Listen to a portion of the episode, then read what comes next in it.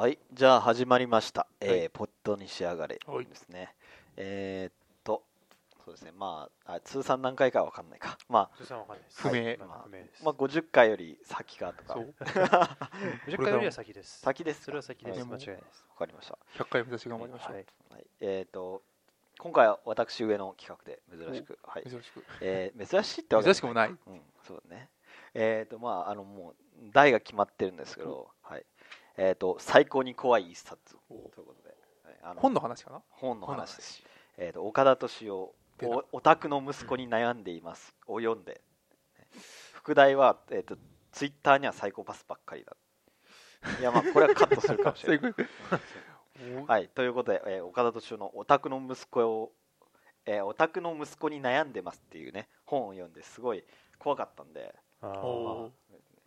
えっ、とまあそもそもきっかけとしてなんで俺がこの本を読んだのか。まあていうか岡田敏夫って名前にまあ今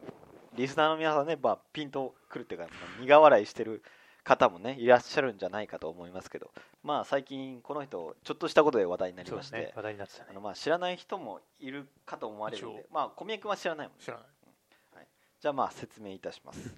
えっと岡田敏夫事件っていうのはまあまああの事件の名前わかんないけどまあ岡田敏夫事件としましょうでまあまず岡田敏夫っていう人がどういう人か。え小宮君はちょろっとダイエットした人だよね。ああまあそうだよね、うん。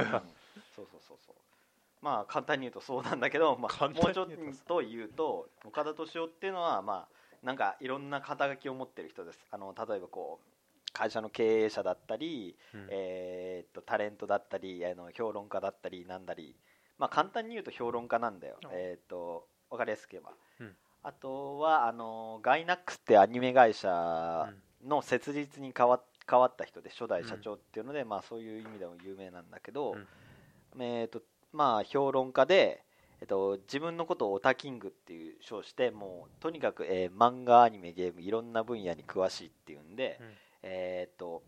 ワイドショーとかに出てさ、うん。オタクサイドからのコメントをするみたいな、うん。まあこの人口がうまいんで、まあうん。あのテレビ的には使い勝手いいよね。使い勝手良かったのね。もう多分テレビ出ねえだろうけど。うん。出るかな？まあ出るかもしんないけど。でまあ、えーニコ生とかもやってます、うん。でまああの一般的にはすごい有名になったのがさっき小宮君が言ってたオタ、えーダイエット本か。はい。なんかレコーディングダイエットとかいうなんかお手軽なダイエット方法についての本を書いてそれがベストセラーになってそれでちょっとテレビに出るようになったっていうのはありますね、でまああのまあ俺たち的にあ俺たちって俺と鈴木的には一番わかりやすく言うと、やっぱり BS 漫画やわ、うん。昔 BS でやってた素晴らしい番組。あのうん。一本の漫画について1時間ゲストが喋り合う番組でそれに出たのが有名かな、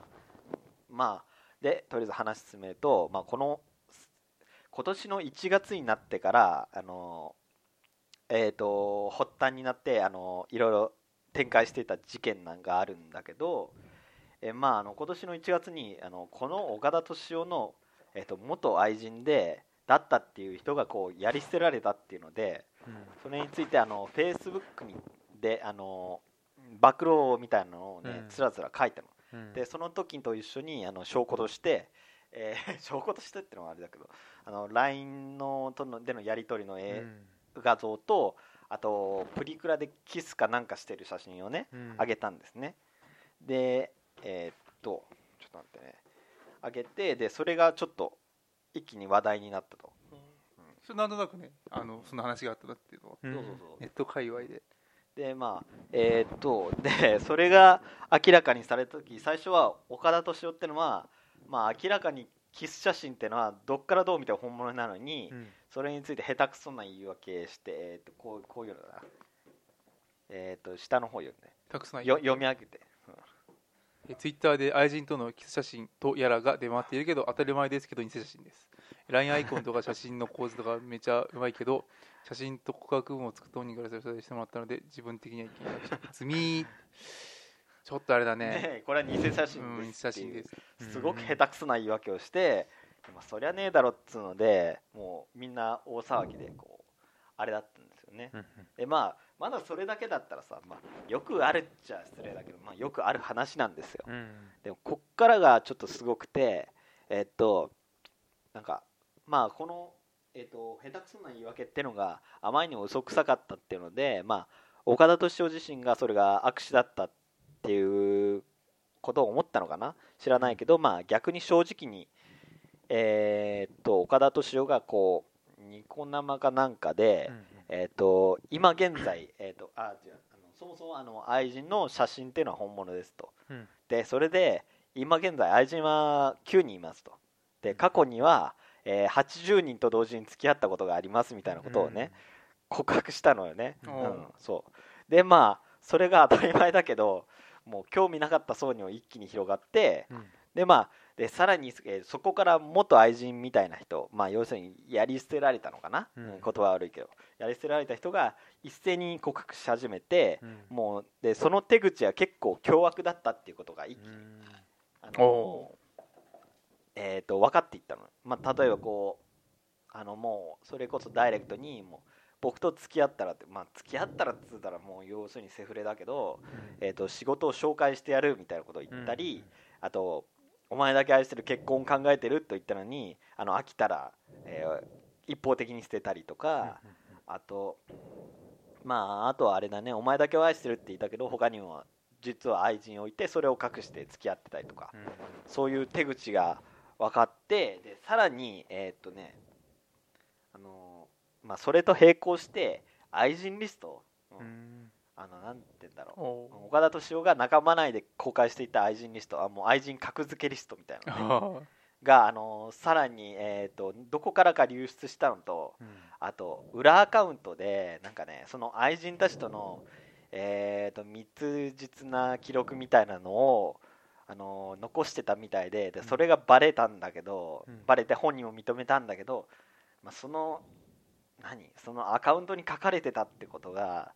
なんか本当にこう欲望の赴くままっていうかうん。人間よくもまあここまで醜くなれるなってことぐらいのことが書いてある。もう気になったらまあ調べると、えー読めますよ読めるけどうん。ちょっと本当に気分悪くようなことしか書いてないからうん読むのはおすすめしまないけど。まあおみんなどうせ見るんでしょうけどね。はい。まあっていうのが分かってでまあさらにさらにまたそこからうん。あの火をあ油に火油を注いだのが、っと、竹熊健太郎さんっていううん。わかる？わかるわかる。あの、うん。猿で、ま、かける漫画教室っていう、うん。昔相原浩二とやってたギャグ漫画の原作担当した人なんだけどその人が昔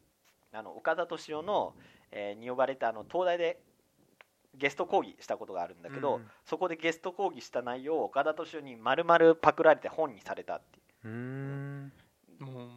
であのまあそのっていうことをあのなんだろうねあの竹熊健太郎がツイッターで告発したりとかで、うん。まあさらにこう岡田斗司夫もあの愛人の事件の言い訳をする際に、うん。それについてもちょっと認めるようなことしちゃったから、うん。あのさらにこうあまりこうねな火に油が注いだよねもう一気大炎上ですよ、それこそもうてかやってること犯罪に近いじゃねえかってぐらいの、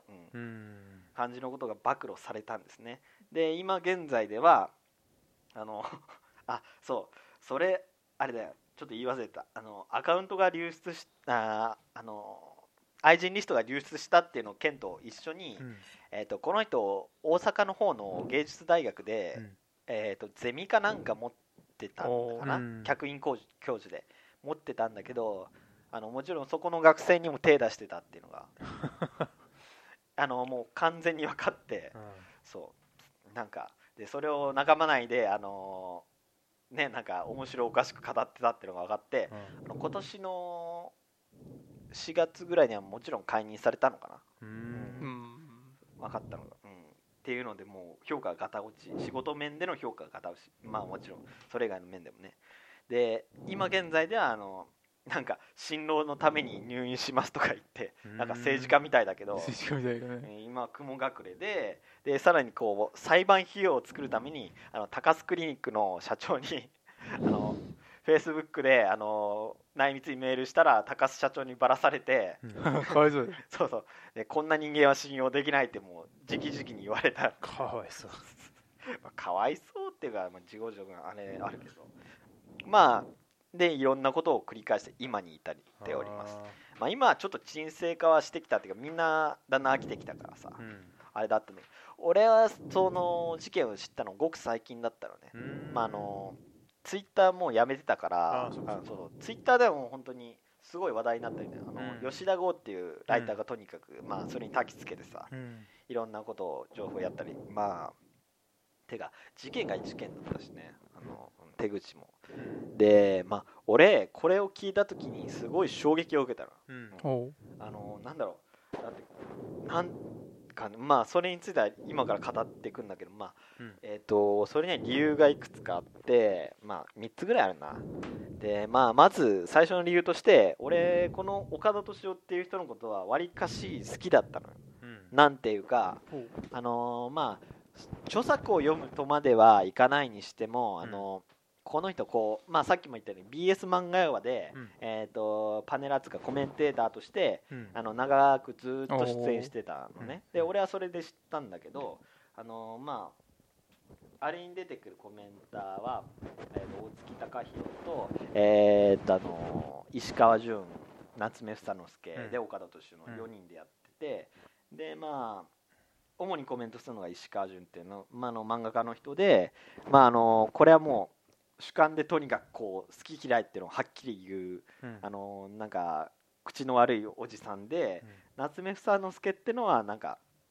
主観ではいろいろ語らないけど漫画技法ってのをある意味じゃ淡々と言うような人で、それに対して岡田敏夫ってのはこう、まあ、結構客観的な分析を持ちながら、まあ、一般視聴者にも分かりやすくさあの余興をつけた喋り方であのすごい分かりやすく喋ったりあと他のゲストともあのあの何？他のゲストともこう石川潤が険悪石川潤が他のゲストと険悪な仲になってる中でこう仲を取り持つとかそういうことをやる感じでなんか結構魅力的に俺の中で売ったのね。はいまあえーっと夏目さんは夏目漱石の一族の人。そうですそうです、えうーん、そう。まあね漫画評論家やってる人がいる、うう。夏目漱石の一族末裔がま漫画評論家やってる。ま孫はそうそう孫かな？孫？孫、うん孫だよね。そうそ孫が漫画漫画評論家やってるうそう。ねなんか面白いであの家すごいよ。すごいなうん。でそう。でまあいやあのえっ、とでまあなんだろうね。えーでまあその漫画やわってのを見てあの結構高評価持ってたんだけどでまあそれ以降も時々話題作例えば「妖怪ウォッチ」なりなんか「窓マギナイン」について評論してるのを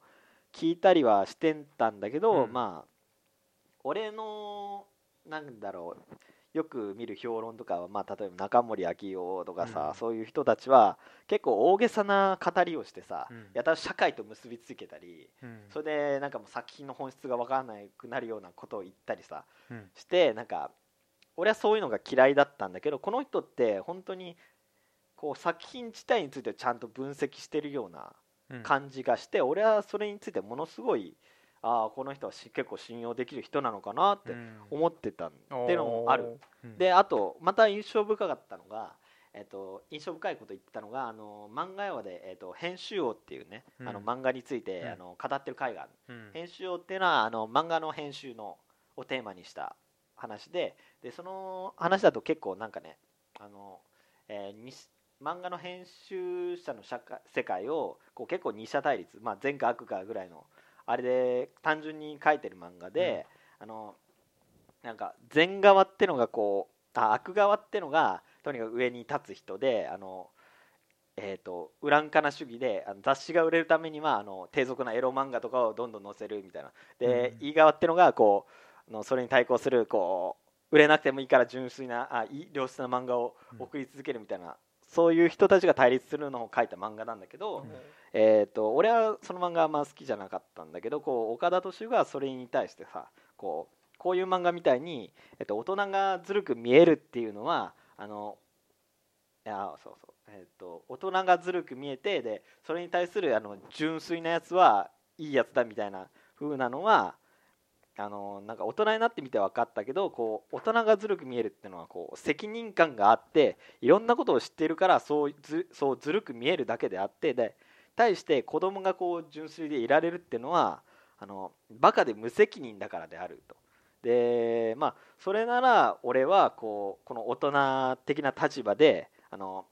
いろんなことを知って責任感がある大人になりたいみたいな今聞くと奮発者だけど、みたいなことを言ってて俺はそれをすごいかっこいいなって思ったのよ。うん。まあ、編集王っていう漫画自体がそんな好きじゃなかったっていうのはあるかもしんないけど、うん。まあ、この人のことをよく知らなかったしね。っていうのもあって俺この人結構好きだったうん。だからまあまず第一の理由はそれね、うん。今何分ぐらい、16分。うん。大丈夫です。あの、ね。日本撮りぐらいでいくんで。うん。はい、でであのもう一つすごい衝撃的だったのはあの岡田斗司夫っていうのは自体はあのこうなんだろうね。あの人柄をし売りにした仕事をしてたのよ。ある意味じゃ。あのうん。例えばなんていうかさ、まあ、愛人がさっきどうのっていう話したんだけど、まあ、正直言えばあのこういう愛人話ってのはあのある意味では別に珍しい話ではないじゃん、うん。長い歴史で見たらさ、まあ、例えて言うなら、えー、と最近こうあ最近じゃないけど、まあ、坂本龍一なんていうミュージシャンは、うん。えー、とすごいもうあの性にだらしなくてあの結婚してるけどよそで子供何人も作ってるみたいな話を本人も言ってるぐらいにだらしない人だったりするしあと最近日野翔平とかね。うんそうそうそうそうそう。まあでもさなんつうかこうあるから別に珍しい話じゃないっちゃ話じゃないんだけどでもそういう人の場合ってのはあの何？まあ例えばさそういうだらしない人格的な人格面的な部分で否定されててもさ、うん。あの本業でいくらでもカバーできるから、うん。あのてか本業とはあんまり関係ないから仕事が完全になくなるなくなったりこう存在そのものが否定されるということはないんだよね。まあそうですね。でもでもこの岡田敏夫っていう人の場合はまあなんかまああのかなりもう完全に存在まで否定されちゃったんだけどそれはなぜかっていうとあのこの人の仕事っていうのはあの評論家としての仕事もあるけどそれ以上に思想とかおよびそれを使ったこう啓蒙的な活動まあ、あの仕事が主だったわけよ。えー、と例えばこう著書にあるけどこうねああこれすごい名前だな、えー、とこの人の本いくつか持ってくる、えー超情報化社会におけるサバイバル術いい人戦略っていう本かうんえーっとあーそれね、まあ、人生の法則とかこうなんとかかんとか、えーいつまでもデブと思うのよ。ね、たりとかあとそう。代表的な仕事があとはねえーっとあのー朝日新聞の人生相談、うんうんうん。そう朝日新聞の人生相談にあのーコーナー持ってたりするのよ。うんうんでまあ特にあのこの人の思想の中心にあるのが評価経済社会っ思想があって、でまああの評価経済社会っていうのはどういう思想かっていうとあの今までのお金を中心とした貨幣経済社会っていうのはもう古いと、うん。だっておあのお金をいっぱい持ってても尊敬されないじゃないかっていうことで,、でこれからはこうあの例えばツイッターとかフェイスブックとかであのあのネットの SNS 上であの人からの評価は多く集めたいい人っていうのが中心となる時代だしであのそういういい人だったらあの困っていても、えー誰かに助けてもらえるからお金はあんまり必要ないと。だからみんないい人になっていこうみたいな、うん。そういう思想をあの強く、えーと推し進めていって本とかでも大体、まあ、このいい人戦略っていうのはまさにそういうことについて書かれた本なんだけど、そういう思想というか啓蒙活動っていうのはあの強く仕事に盛り込んでいった人なんで、うんえーっとね、うん。まあ人生相談っていうのもある種その一環だったのかな、うん。まあ、講演もこなしていたし。でもまあ今回のえーっとなん事件の、えー暴露によってこう一気にそれが崩壊したっていうかさこう結局この人はいい人じゃなかったんだだろうね、うん。そうそうそうそう、っん。ていうことが分かってあ全部嘘だったんだっていうまあ俺別に熱心な信奉者じゃないけどさそんなことまで言う人の言ってること全部嘘だったのかっていうことに俺はすげえ衝撃を受けたわけです、はいへえそうか。まあね。でそう。さらにそこから話を、えー進めるけどこうあのーもう3つ目の理由だね。俺が衝撃を受けたこと。それはあのー詐欺師ってのはこんな巧妙に身近に隠れられるものなんだな詐欺師うん あのさこうえーとまあ、詐欺師の話って、まあ、よく耳にするじゃない、うん。まあ、それこそオレオレ詐欺なんかもちろんとして、うん。えーまあ、それ以上にさお金の話として。あの、まあ、結構よく耳にして知ってはいたけどなんかやっぱりどうしても自分だけはぜ絶対引っかからないだろうっていう思いがあったの。思い込み。あのそれはなぜかっていうとさ、まあ、だってこうどんなにニコニコしてる、まあ、どあの上っ面がいい人はあんまり信じないようにしてるっていうのもあるけど、うん。まあなんか詐欺師って大体お金を盗み取ろうとするからさうん。うさんくさい都合のいいお金の話したらあこれはまずいなって絶対身構えられるじゃない、うん、だからそういう意味であの俺は絶対に詐欺師には引っかからないなって思ってたんだけどあのでも世の中ってのはこの人とか本当にそうだったんだけどあの金のためとかじゃなくてあの人の評価とか尊敬とかそういう気持ちを盗み取るために動いて、うん。そのためにあの口先八丁手八丁のことをやれる人っていうのがいるんだなって。そう。そう。でそういううん。そういう人も詐欺師の一種なんだなってことに気づいてさ。で俺はそういう人には簡単に騙されちゃうんだな、うん。いくまあ、だって警戒してないんだもんそういうの、うん。うん。なんかまあ世間もそういう人に世間も騙されるし俺も騙されるんだなっていうことに衝撃的だったんですよ、うんね、お金じゃなくてさこういうだからツイッターの評価でも何でもそうだけどねえ、うん、だって本当漠然と岡田斗司夫わりかしすごい人なんだなみたいなことは思ってたからね、うん、そう。だからそう。でまあそういうこともあってさえー、とこの人についてちょっともっと本当にどういう人なんか知りたくなってこの人生相談。一番手っ取り早いかなと思って。人生相談の